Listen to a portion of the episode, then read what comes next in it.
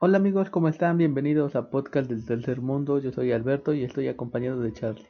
Hola gente, ¿cómo están? Bienvenidos al podcast número 7 y pues ya van 7, ya creo que ya llevamos algo. sí, llevamos un buen camino. Sí, sí. ¿Y cómo has visto las noticias de este 2020, güey? Pues sin duda el 2020 es un año que no me deja de sorprender.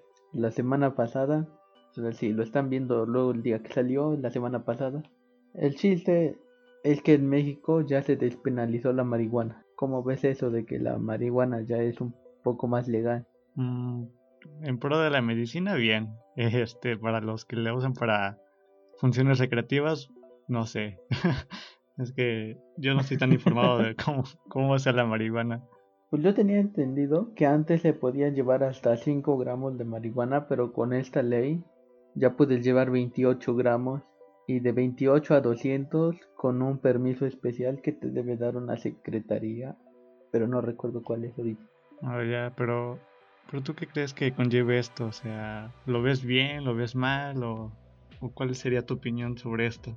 Yo considero que fue una buena idea, pero que no la realizaron los senadores o diputados los que la hayan aprobado de una manera correcta. Porque para empezar se tendría que revisar el se tendría que revisar el Código Penal y la Ley General de la Salud para tener una idea clara de qué era lo que tenía prohibido la marihuana o en qué usos regularlo un poco más que otros. Porque si te detiene la policía teniendo marihuana cuando ya esté activa esta ley, te puede detener la policía y te puede llevar al Ministerio Público y en el Ministerio Público van a, a renunciar a los cargos que le hayan presentado ante ti porque ya es legal pero puede pasar este conflicto de perder el tiempo, de ah, perder el tiempo, de que te lleven del ministerio y del ministerio te dejen libre para que sigas normal. Porque no está muy bien regulada esta ley. Ok, o sea, ¿tiene huecos esta ley? Por ejemplo, ¿qué huecos tendrías? ¿O tú qué le encuentras que tenga mal esta ley? Para empezar, lo que te digo, que te puede detener todavía la policía, pero una vez en el Ministerio Público no te pueden hacer nada. Ok. Los 28 gramos de, de marihuana que se pueden llevar. Imagina que vas en tu carro o no sé, en lo que quieras, en tu mochila vas caminando y te detiene un policía y te revisa. No creo que todos los policías anden trayendo una balanza para pesar cuántas onzas tienes. ¿Te imaginas llegar y que te diga un policía, tienes 28 gramos con 900? ¿Ya te vas para la cárcel? sí, es un problema. O sea, creo que más para los estudiantes, ¿no? Que de universidades bueno, por ejemplo, en la mía, en donde voy comúnmente en la entrada, a lo mejor, bueno, en ese momento, o sea, ahorita ya es este legal, entre comillas legal, ¿no? Por lo que me dicen. Pero sí. cuando entraba yo, este, en la entrada principal hay una zona designada para fumadores. Entonces cuando entraba, eh, por, como hay por de las de las 3 hasta las 7, siempre, siempre olía como que a marihuana y nunca les decía nada. Entonces yo creo que un problema de eso sería cuando los policías de ahí de, pues de la ciudad eh, intenten como que hacer un registro, un cateo en las calles, o sea, allá fuera de la universidad en las calles. Creo que sí se va a presentar ese problema que dices, ¿no? Como que no van a tener con qué medir o saber cuánto lleva, simplemente. Creo que eran como 28 cigarrillos así los que puedes llevar pero no creo que se vayan a poner a contar eh, los cigarros todavía al pesarlo. no, y es muy común que la gente lo lleve así en producto, en producto bruto, se podría decir, no, no ya en, cigarros y de otras formas. y también podría llegar el caso en el que el policía te podría sembrar algo, si es que te falta para pasar los 28 gramos, ya sabes, por la mordida o esa razón. Sí, imagínate, luego estando en México, donde vas tranquilamente y de la nada ya tienes cocaína, droga o lo que sea, y ya te mandan a, la cárcel. sí, por eso te digo que esta ley está bien, pero la plantearon mal los que tenían que legislarla. Sí, o sea, no supieron plantearlo bien. Y lo que me sorprende es que mucha gente creo que festejó, ¿no? Festejó este, este, ¿cómo llamarlo? Momento histórico para, para la historia de México, en donde ya se dio un paso adelante para legalizarla. Sí, Bueno, la cosa es que, ah, como tú lo mencionas, está mal planteada, pero, o sea, viéndolo desde un punto de vista positivo, es como que dar una pauta hacia adelante, ¿no? O sea, ya ver más allá y, no sesgarse de la, de la ideología de que es mala la marihuana. Ah, sí, claro, por una idea que a lo mejor las personas de antes fueron transmitiendo por generaciones que satanizaron la palabra marihuana. Ahorita ya la están cambiando un poco. Y también lo que me sorprendió de esta ley es que las personas que quieran comercializar con este producto pueden ir a solicitar permisos para comprar y distribuir marihuana de una forma legal y pensaron muy bien para que no se crearan unos, un oligopolio de este producto. Sí, cierto. Pero bueno, dando como que un poco más de debate, o sea, si te acordarás, ¿no? Que en las escuelas comúnmente de cuando te van a poner en literatura o así, te dicen como que el debate, tú estás a favor o en contra de la marihuana y tienes que exponer tus razones así, pero eh, aquí armando como que un mini debate chiquito, si supongamos que yo estoy en contra y tú a favor, ¿qué, qué puntos de o qué argumentos me darías para que sea válida la marihuana? O sea, muchos de los malos se pueden encontrar. Puntos para que la marihuana, sí, puntos para que la marihuana sea válida. Ajá. Pues depende si tienes, bueno, si tienes alguna enfermedad, ya sea como epilepsia o algunas otras enfermedades que requieran de la marihuana medicinal, incluso para los músculos, que se hacen ungüento, ha de existir algún remedio para cáncer que tenga que llevar marihuana, no sé, para uso recreativo, que a algunas personas no les gusta el alcohol, no les gusta X cosa, no les gustan las drogas sintéticas. Pues como que eso es lo malo, ¿no? El uso recreativo. Sí, considero que el uso recreativo puede ser muy válido siempre y cuando se ha llevado de una manera correcta sin afectar a tercero. Sí, es que la mayoría de las veces no es así. Sin, o sea, creo que el alcohol todavía afecta más a terceros que la marihuana, creo, no estoy seguro. Sí, yo estoy a favor de que, en el sentido de que la marihuana eh, expone menos a las personas que el alcohol u otras drogas. Mm, ok, pero debatiendo esto entonces, entonces sería válido por, por las enfermedades para quien lo necesita, o sea, alguien enfermo, ¿no? Sí, sería válido para las personas que necesitan esto para llevar una vida digna y para las personas que la usan de manera recreativa de una manera responsable. Pero dando desde un punto más amplio, digamos, social, ¿en qué beneficiaría? Por ejemplo, creo que está lo del narco, ¿no? O sea, ¿Crees que realmente disminuya el narcotráfico con eso o se quede totalmente igual?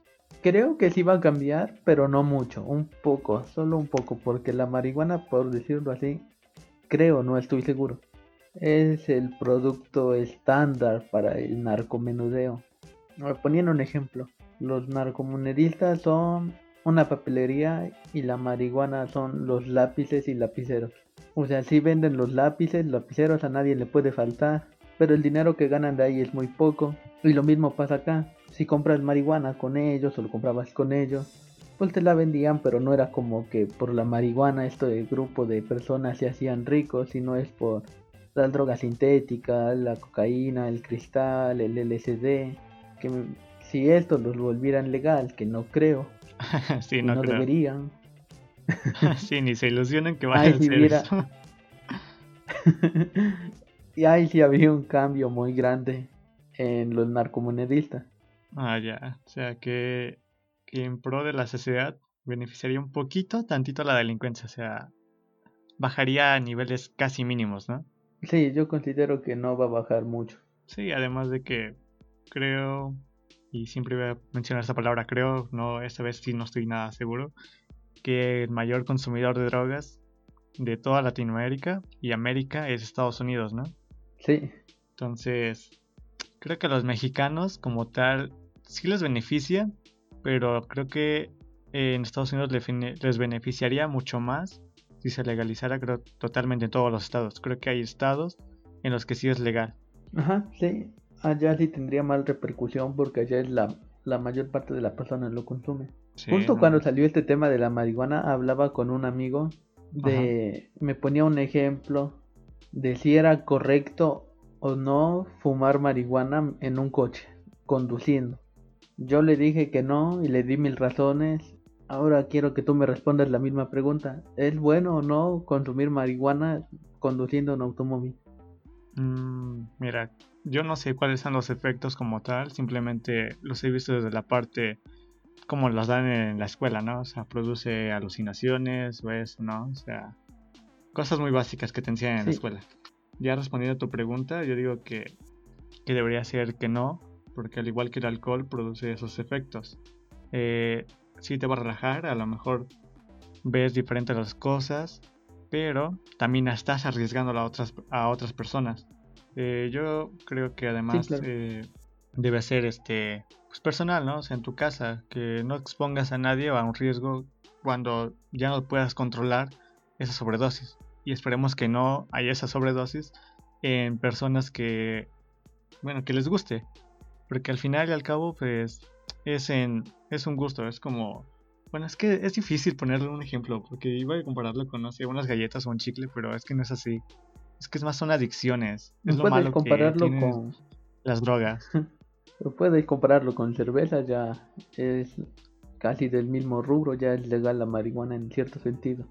Ajá, pero es que el alcohol sí se puede vender como tal, así en grandes cantidades y la marihuana pues no. O sea, la tiene que tener entre comillas controlada para que no se salga pues, de los rubros que han establecido la ley. Pues es lo que yo le decía a ese amigo que no estaría bien fumar marihuana mientras conduces y nadie lo debería hacer porque pones en riesgo a las demás personas. Y como decías, es lo mismo que estar tomado después de una cerveza. Y le dije lo mismo, que debería hacerlo de en su casa o en un lugar con amigos, pero que solo estuvieran ellos para no afectar a los demás. Pero que desgraciadamente la gente sí iba a hacer lo que él me decía, que iban a fumar en su coche. Le digo, no se debería, pero lo van a hacer. O sea, el fumar, fumar eh, va a ser eh, conduciendo o sin conducir. Pues resultaría casi igual, ¿no? Porque después vas a manejar. Mm, es que depende, ¿no? O sea, si por ejemplo sabes que ya no vas a conducir, pues está bien, ¿no? O sea, te encierras y no hay problema. Pero si sabes que vas a conducir, yo digo que sí, ya está mal. Ajá, pero el, el ejemplo trataba de, de que vas a conducir o estás conduciendo. Ah, no, pues sí, ahí sí te matas. Eso me recordó ahorita este, Sí, me recordó una serie. Eh, creo que se llama Silicon Valley. Ya no la sigo viendo, llegué como al capítulo 4 o 5. Pero había un, tipo en donde quería conseguir como que un, logo y un nombre para su empresa, ya sabes, Silicon Valley, ¿no? Innovación, de emprendedurismo y todo. La cosa es que ese tipo que es bien drogas le dice a otro tipo que es programador y creó una aplicación y le dicen, pues dame 5 horas y enseguida te traigo un nombre y todo resuelto para tu compañía. Entonces se va y se pone bien drogado. La cosa es que no sé cómo, bueno, o sea, ya razones de televisora, ¿no? Pero la cosa es que cuando regresa a, California, ya lleva a un niño mexicano de Sonora. O sea, él según ya hizo todo y que se vio a sí mismo en el niño y dice, lo traigo del pasado, él es mi yo del pasado. o sea, es una, tal vez una representación algo tonta, pero yo creo que, que puede ejemplificar muy bien lo que es como la droga, o sea, lo que puede causar en su exceso, puede ocasionar una realidad que tal vez no sea la más adecuada. Sí, claro. o sea, te digo, es un ejemplo súper tonto, pero se me ocurrió apenas. Y además, los diseñadores, eh, por ejemplo, eh, creo que Steve Jobs le encantaba la, la droga, la marihuana, le, le causaba placer. y es que es cierto, ¿no? Pues el tema de tú ves a los diseñadores. Se presta para. Ajá. Ajá, sí, se presta. Digo que este tema se presta para un debate que aunque ya se haya legalizado, se presta para muchas cosas en sentido de dos opiniones diferentes entre toda la sociedad. Sí, además creo que los que están más en contra, creo que la gente que tiene, por ejemplo, creencias religiosas muy arraigadas. Y es más, creo que por la misma religión que te las da. Sí, pero yo creo que más de que la religión son los papás de nuestros papás, nuestros abuelos, bisabuelos. Prejuicios, ¿no? sí, exactamente, porque si veían a alguien inhalando resistol, no te juntes con ese marihuano. Si veían a alguien fumando cristal, quítate del marihuano. Para cualquier droga la generalizaron en marihuana.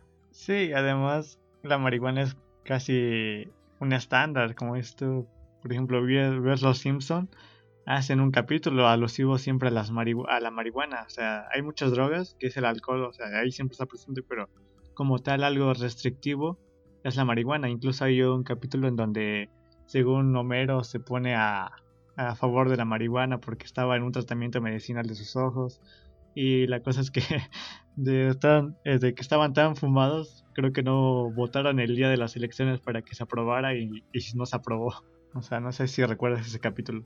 Los prejuicios son lo que están acabando o hicieron un poco más grave esta droga, que tampoco está bien, no estamos diciendo que la consuman, ya el gusto de cada quien. Pero sí, creo que en cierta parte tiene tiene efecto esto que te digo, que cualquier droga que se veía en las calles o en la televisión pues, era marihuana automáticamente. Pues sí, ya pasando como un tema más bonito. A ver, dime, dame tu opinión. Lo que te iba a decir es que creo que esto, con esta ley, es un paso muy importante para las personas que, pues que les gusta consumir esta sustancia, para que se empiecen a acabar de a poco los prejuicios y a lo mejor en unos 20 años ya estaremos viendo la marihuana de una forma más tranquila. Sí, como pasó con el cigarrillo, con el tabaco. Sí. Sí, o sea, bueno, ya continuando con el tema, creo que este va a pasar lo mismo con el cigarrillo, con el tabaco. También era pues, mal visto y después pasó ahí sus cosas y ya quedó como que legalizado. Te lo encuentras en todos lados, creo que hasta hace más daño que la misma marihuana. sí, yo también he llegado a pensar que el cigarro hace más daño que la marihuana. Y es legal. y es legal desde hace mucho tiempo. Sí, o sea, algo natural es ilegal, pero algo totalmente artificial es legal. Vaya dilema, ¿no? qué, cosas, qué cosas. Así como te decía yo. Pues ya pasando a un tema un poco más bonito, este, entre comillas bonito, ya mencionamos lo que producía en Steve Jobs, ¿no? O sea, lo que hacía. Bueno, hablemos de los procesadores de los que según Apple está innovando con los M1 o, M, o ellos lo llaman M1 para las nuevas MacBook. Ajá, para sus nuevas computadoras esta información salió hace ¿cuánto? ¿Una semana? ¿Dos? ¿Quién sabe, güey? Yo solamente vi noticias y dije, ah, pues, al chile se ve bonito. Pero creo que tiene mucho dos semanas. Para la gente del futuro Salió como a principios de noviembre del 2020. Sí, sí, además que pues, es una innovación según ellos que van a hacer en sus procesadores. ¿Y por qué crees que Apple haría el cambio de sus procesadores de Intel a ya los de él? Mm, pues no sé, mira, este, vamos a comenzar con esto ya. Yo me vi una presentación del primer iPhone para poner como que en contexto, ¿no? Y lo que recabé de ahí fue algo interesante, ¿no? O sea, todos dicen que, ah, que el primer iPhone innovó, que las primeras computadoras innovaron. Y tienen razón, en eso no se equivocan. Sí. sí, porque... Cuando se había visto lo que traía un iPhone en un celular normal. Sí, porque viendo la presentación y poniéndome más en contexto del primer iPhone, busqué como que en internet de qué, qué dispositivos había y los supuestos smartphones eran de teclas y si había pantallas táctiles eran en fases de pruebas y no comerciales. Entonces, ¿qué hizo Apple? Ajá. Ajá. Yo recuerdo que de muy pequeño vi el primer, yo vi el primer celular para mí táctil. Solo eran dos botones táctiles, era una completa chiltosada porque el completo, el teléfono completo tenía botones como los de esa época, pero nada más en la pantalla tenía dos huequitos marcados los dedos para que ahí podías tocar y nada más te servía para mover de un lugar a otro. Qué mamada. y eso es lo que, que vamos, como que Apple fue el, el de los pioneros en dar esa comercialización de pantallas y meter muchas, muchas funciones dentro de su dispositivo. Algo que actualmente ya perdió un poco la innovación supuestamente y es que simplemente, o bueno, desde un punto de vista, creo que ya mete tecnología eh, bien implementada, madura, ya no es como que se atrevan a meter cosas nuevas. Sí, ya llegaron al punto donde ya tienen los conocimientos suficientes y el dinero para hacer lo que tanto les hacía falta de una manera correcta. Y los fans, no olvides los fans. Creo. Ay, esos fans. Sí. bueno, ya yendo más con, con el procesador, poniendo en contexto eso, entonces aquí pasa algo interesante, que es que básicamente le está dando un, pues ya cortar relaciones con Intel, ¿no? Bueno, así es como se ve, que ya está dejando a Intel de lado. Sí, sí, así se ve, por eso te pregunté lo de por qué cambiaría sus procesadores. Bueno, según yo, mis razones son que como ellos ya tienen implementado un ecosistema muy muy grande, por ejemplo tienen sus Apple Watch, los AirPods, los HomePod, sus iPhone, entonces ya tienen un sistema o ecosistema muy grande. Entonces ellos crean casi la mayoría de las cosas para sus dispositivos o si tienen eh, proveedores le piden especificaciones este, muy muy eh, detalladas de lo que quieren. Por ejemplo, en las pantallas de sus iPads o Apple, no, de Apple, este iPhone, no recuerdo, creo que se las piden a, a Samsung. Entonces Samsung se las da a Apple. Entonces, ¿qué pasaba con los procesadores? No es lo mismo eh, tener como que adaptar una pantalla a un procesador. Y, y, bueno, aquí creo que sí es importante los nuevos M1, que es la nueva arquitectura, que es tener un ARM. Eh, básicamente es tener un procesador de teléfono en una computadora o en una laptop. Entonces, lo ah, importante, ajá, o sea, lo importante es aquí es la implementación que hace Apple con los procesadores. Por ejemplo, con los Intel a lo mejor tienen como que más problemas y maximizar y optimizar sus aplicaciones. Entonces, lo que hacen con estos M1 es hacer aún mucho mejor su ecosistema que ya tienen. Ajá, ahorita que hablaste de aplicaciones, te quería preguntar si crees que con estos procesadores M1 que está sacando Apple conociendo la manera en la que trabaja Apple y se desenvuelve, ¿no crees que va a hacer programas o va a traspasar sus programas a los procesadores M1 para la gente que ya tenía computadoras Apple con procesadores Intel? las deje de a poco en poco sin que se den cuenta para que compren nuevas con el procesador M1? Mm, creo que lo dejaron muy en claro en su presentación, que fue que iba a haber una transición. Por ejemplo, creo que eran de dos años. Eh, en dos años, supuestamente todas las Mac que tenían a la venta iban a ser reemplazadas por los M1. O sea que si tú, por ejemplo, compras un MacBook de Intel, no te afectaría porque tendría un soporte. Digamos que el problema viene en las nuevas funciones que tiene. En, el, en la apariencia creo que es lo que más cambia. Tiene, tiene efectos redondeados. Entonces, ¿qué hace ver a la gente que un, un diseño ya está obsoleto. Y eso es lo que estaba yo viendo con un video y, y así varios este, artículos que, que, la telefonía móvil y varias em, empresas comenzaron como que a adoptar ese sentido de tomar nuevos diseños para dejar como que atrás los viejos.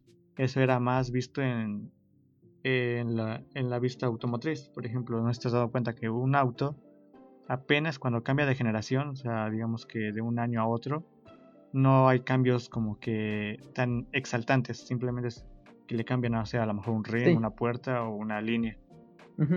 Entonces es lo que Apple hace, que te mete una idea de que ya estás obsoleto con un diseño. Por ejemplo, mucha gente se queja que hacen eso, ¿no? Que te venden el mismo iPhone.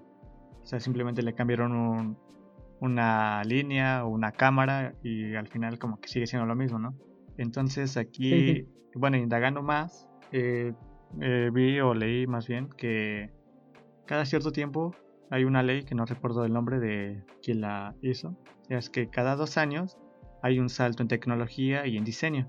Entonces, lo que lo recomendable es que cuando tú quieras hacer un cambio de equipo o renovar alguna cosa, es que lo hagas cada dos años.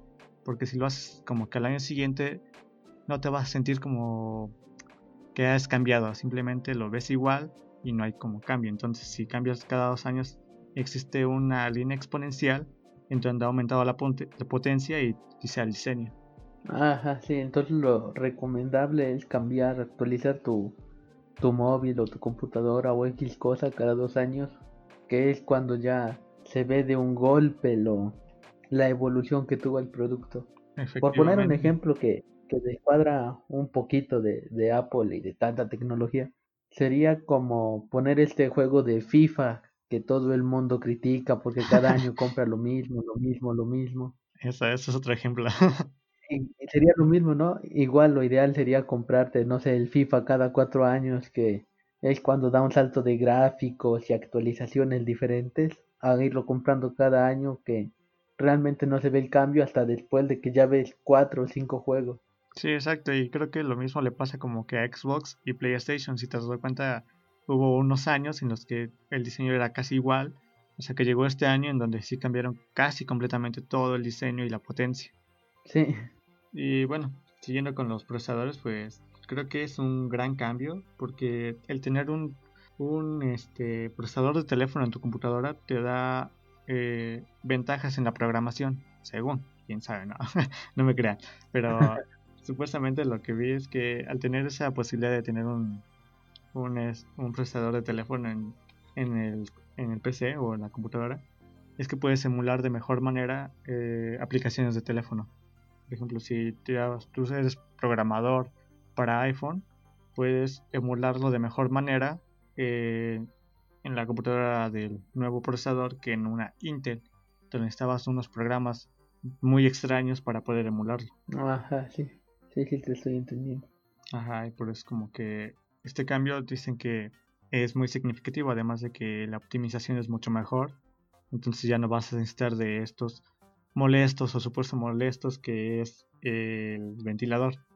O sea, aquí yo tengo mi computadora y tiene el ventilador prendido. Entonces lo que supuestamente Apple hace es que el ventilador ya no es necesario, que tiene un enfriamiento por una placa que va a disipar todo el calor.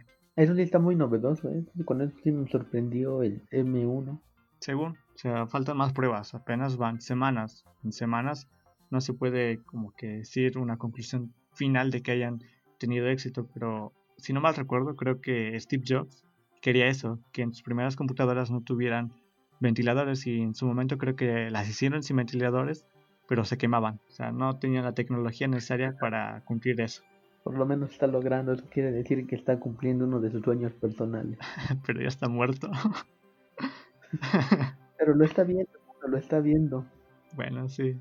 Como el Dieguito Maradona que ya se fue. Que se me fue el grande, sos grande, Diego, por favor. el representante de las drogas. ¿Sí no era droga? Pobre Diego. Sí, era drogadicto. Pero llevó a Argentina. Nunca voy a jugar Nunca voy a jugar fútbol como tú, Diego, pero voy a inhalar como tú, te lo prometo. ah, no manches. Sí, cierto, hablando de Maradona está medio raro, ¿no? Porque creo que, que tenía muchos conflictos eh, con la prensa. Supuestamente ahí andaba ligando a morritas de menores de edad.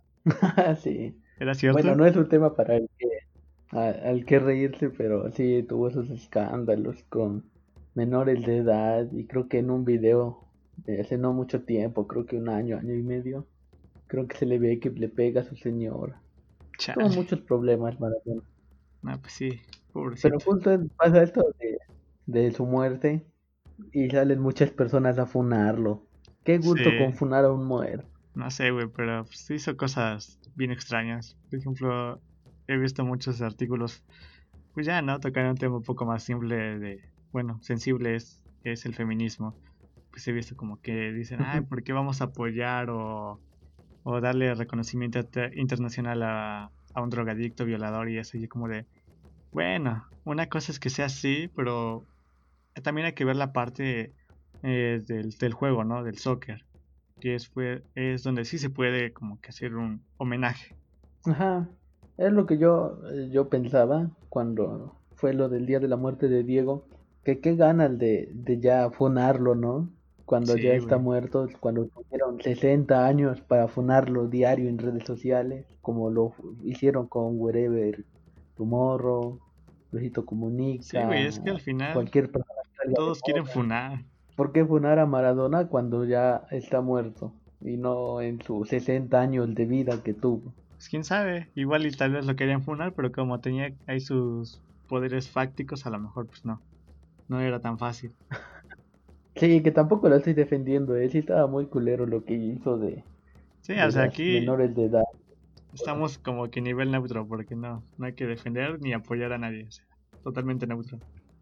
Yo lo, lo tomo de burla entre comillas, el de decir sos grande Diego por, por lo que hizo en, en la cancha, en el fútbol con Argentina, el Napoli y los equipos donde brilló, pero ya afuera de la cancha, así como me quedo cuando jugaba muy espectacular afuera de la cancha, también me quedo con la imagen de un partido de Dorados de Sinaloa cuando era técnico en México, cuando lo fueron a entrevistar y no supo responder nada y su entrevista de cinco minutos no dijo nada. No manches. Es que sí. estaba muy no prestaste las preguntas, no sé, pero no contestó nada. Quién sabe qué habrá sido, pero sí es un problema, ¿no? Eso de ser una celebridad para, bueno, mundial, porque él sí era una celebridad reconocida a nivel mundial. Creo que eso lleva problemas. Sí. De hecho, como fue lo de su muerte, pues toda la televisión, redes sociales te morbendearon con eso. Estuve viendo que en Nápoles, en Italia, está San Gennaro, y en el tiempo de Maradona, cuando estaba en el Napoli, muchas personas lo empezaron a comparar y a decir que era más grande que San Gennaro en Nápoles. De ahí viene el apodo de Dios. No manches. Sí, hasta ese grado llegaban los fanáticos de Maradona en ese entonces. No, pues sí se pasa, ¿no? bueno, yo digo que se pasa porque también... Bueno, es que ya, ya es temas de fútbol y pues yo la verdad ahí no le sé bien. En conclusión, Maradona fue un gran jugador, una pésima persona fuera de las canchas. Sí. Por lo que sale públicamente, ya la familia será, será otra onda, tendrán otros recuerdos, pero públicamente no, no le fue muy bien a Maradona. Sí, güey, pobre, F. F. Así como dice la chaviza, se lo funaron, F. Se lo funaron. Pero bueno, pasando a, a otros temas de funar. en el episodio anterior, el episodio 6, hablamos de que el sin delantal se iba de México. Ahora le toca a Best Buy irse de México. Otro grande que pierde la batalla. ¿Qué más quieres de mí 2020? Sí, güey, está feo. ¿Qué te parece, Charlie, la salida de Best Buy? Está feo, está feo. O sea, yo no, yo no compraba ahí, me daba desconfianza, pero bueno, está feo, ¿no? sí, yo tampoco compré ahí más que una vez, pero se me hacían que los precios eran un poquito elevados. Por eso no compraba, pero creo que esa tienda le servía más a las personas mayores o las personas que tenían poco conocimiento de la tecnología moderna. Porque si ibas a comprar un cable para celular, computadora, televisión, cualquier artefacto tecnológico y no sabías lo que querías, allá mismo los empleados de Base Buy te daban asesorías, te guiaban para comprar lo que realmente te hacía falta. Y creo que esa parte sí la van a extrañar los usuarios que con mayor frecuencia iban a estos establecimientos.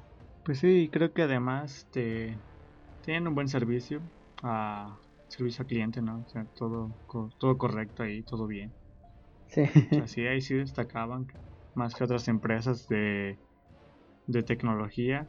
O sea, en esa parte pues sí estaba chido el Best Buy pues era lo bueno que tenía y ya cierra sus puertas el 31 de diciembre. Y algunas personas dicen que Best Buy se va por la baja economía que está produciendo el COVID en México, ¿eh? Pues sí, además creo que ya nos fue de la patada a México. sí, ya tenemos... sí, ves que quedamos en el lugar 53 de peores países para vivir en época de COVID y el 53 era el último lugar. no manches, qué feo. O sea que estamos, o sea que en vez de vivir... No te resume la historia. Sí, o sea que en vez de vivir estamos sobreviviendo. Vaya, sí. sí, no, o sea, en vez de estar viviendo tranquilamente, estamos sobreviviendo tranquilamente al COVID-19. Oye, sí, no manches. Pues esta tienda se nos va. Tenía 41 sucursales por toda la República Mexicana. Algunos dirán que eran muchas, otros que eran pocas. Yo considero que era un buen número. Quiere decir que tenía una sucursal por lo menos en cada estado del país. Sí. Y se va. O sea, mínimo. Sí. Creo que es un golpe duro para las tiendas de tecnología para que se sigan animando a vender este tipo de productos que puede que les den más competencias va a sonar gracioso o incoherente pero pero los tianguis los supermercados las tiendas en línea es donde más recurre la gente para comprar que un cable para un teléfono una funda un cargador un regulador x cosa sí. más que ir a una tienda de estas como Best Buy que ya va a cerrar sí pues mira que viéndolo en beneficio de la sociedad mexicana, o sea, ya parezco Chairo aquí hablando en beneficio de, de la sociedad mexicana, aquí, bien acá. Bueno, pero yo creo que sí tiene, ¿no? Importancia en México. A lo mejor tenían tienditas de electrónica al lado de la gigante Best Buy. Pues ahora les iría, entre comillas, a lo mejor mejor a, a las personas que quizá quieren emprender eh, tiendas o sucursales de este tipo. Pueden incluso ver los errores que pudieron cometer Best Buy y otras empresas y tratar de no cometerlos. O sea, aprovechar los puntos débiles de las otras empresas y pues nada, hacer tu propia compañía o empresa de eso y echarle ganitas. Pues sí, eh, de cierta forma tienes razón. Para los emprendedores que tenían su tienda de, de electrónica en este, pegados a estos lugares, les va a ir mejor o espero que les vaya mejor. Pero igual las personas que tenían empleo de Best Buy, pues ya no lo van a tener. Sí, ese es el punto malo. O sea, gente desempleada, más de la que ya hay. Sí, y más feo en medio de una pandemia. Sí, quizá era, no sé, el sustento de una persona que vivía sola y pues tendrá que buscarle en otro lado. Lo mismo que les pasó con los de Sin, Sin Delantal, que quizá también era su único medio de dinero y pues tienen que estar buscando en otra, otra parte. Y creo que al final va a terminar en delincuencia. O sea, no quiero decir que, que la gente que está trabajando ahí que no consigue empleo va a dedicarse a eso. Pero se ha visto que sí, que por no encontrar y por desesperación recurren a eso. Sí, porque ya lo habíamos hablado en el episodio anterior que las repartidores de Sin Delantal pues se iban a mudar a, a otras plataformas, Rapid, Uber Eats, la que quieras se iban a ir, pero en este caso los trabajadores de Best Buy, ¿a qué otra tienda se van a ir? A Steren es la única que me imagino, Radio Shack, pero ya son empresas que tienen su gente, no van a contratar de más. Sí, menos en medio de la pandemia. Sí, lo que te digo, que esas personas la van a pasar mal. Y los sí, han tenido muchos problemas. sus propios jefes van a, tener un mejor resultado que que a lo mejor a ellos si les va bien ya puedan dar empleo. Sí, o sea, como que la tecnología, la parte tecnológica en cuestión de ventas le ha ido mal, o sea, muy mal. Pero creo que también a otra empresa que hace videojuegos le fue mal, pero en Canadá. A esta, no sé qué empresa era, no me acuerdo en este momento, pero hace unas semanas creo que sufrieron un secuestro de sus oficinas. Ubisoft, me parece que era Ubisoft. Esa mera, o sea, es que les, les secuestraron a sus oficinistas, ¿no? Ajá. Lo culero fue que en Twitter vi que las personas le ponían así como que a ver si ahora ya acaban los videojuegos que nos prometieron, así en vez de preocuparse le estaban criticando el, que no hacían su trabajo. Y yo como de, güey, no mames, están corriendo a lo mejor peligro sus vidas y tú pidiendo tu pinche videojuego. A ver si ya solucionan los boots que tiene Assassin's Creed Unity desde hace seis años. Sí, ese tipo de comentarios me encontraba. Qué culero. Sí, o sea, imagínate. Yo también lo he pensado que en algunos juegos le echen ganas, pero, tampoco sean culeros y Pero no manches, es que, es que comprende la, la, la, situación en la que se encontraba. Sí. Y pues sí, ¿no? Que le echen ganitas a sus huevos. Sí, porque al final de cuentas estás pagando por, por un videojuego que, si no da tus expectativas, por lo menos que se mueva bien el videojuego, que funcione bien, no se trabe, no tenga bugs. Que son cosas que luego pasan, ¿no? Sí, nada, pues es natural. O sea, en todo videojuego te vas a encontrar un bug. Pero créeme que hay unos que se pasan de bug. o sea, sí. Pero pues, ¿qué le hacemos? Ya es problema de los programadores y de la gente como le pague. Eso sí, tienes razón, tienes razón. Sí, por ejemplo, aquí tenemos al videojuego de Spider-Man Miles Morales, creo que para PlayStation fue el nuevo y pues supuestamente hicieron un buen trabajo. le sacaron muchas, muchas reseñas a ese videojuego. Pues creo que era una de las cartas fuertes de PlayStation, ¿no? Era un juego exclusivo para esta consola. Es como el Halo. Tampoco no. Sí, sí, de hecho sí. O sea, es bueno amigos, con esto terminamos el episodio número 7. Espero que les haya gustado. ¿Algo que quieras decir, Charlie? espera, espera. Cuídense de la enfermedad, no salgan, manténganse casa y síganos en redes sociales. Ya aquí si ven, si lo ven en YouTube, ahí les van a aparecer la, los links. Si no, pues ya saben.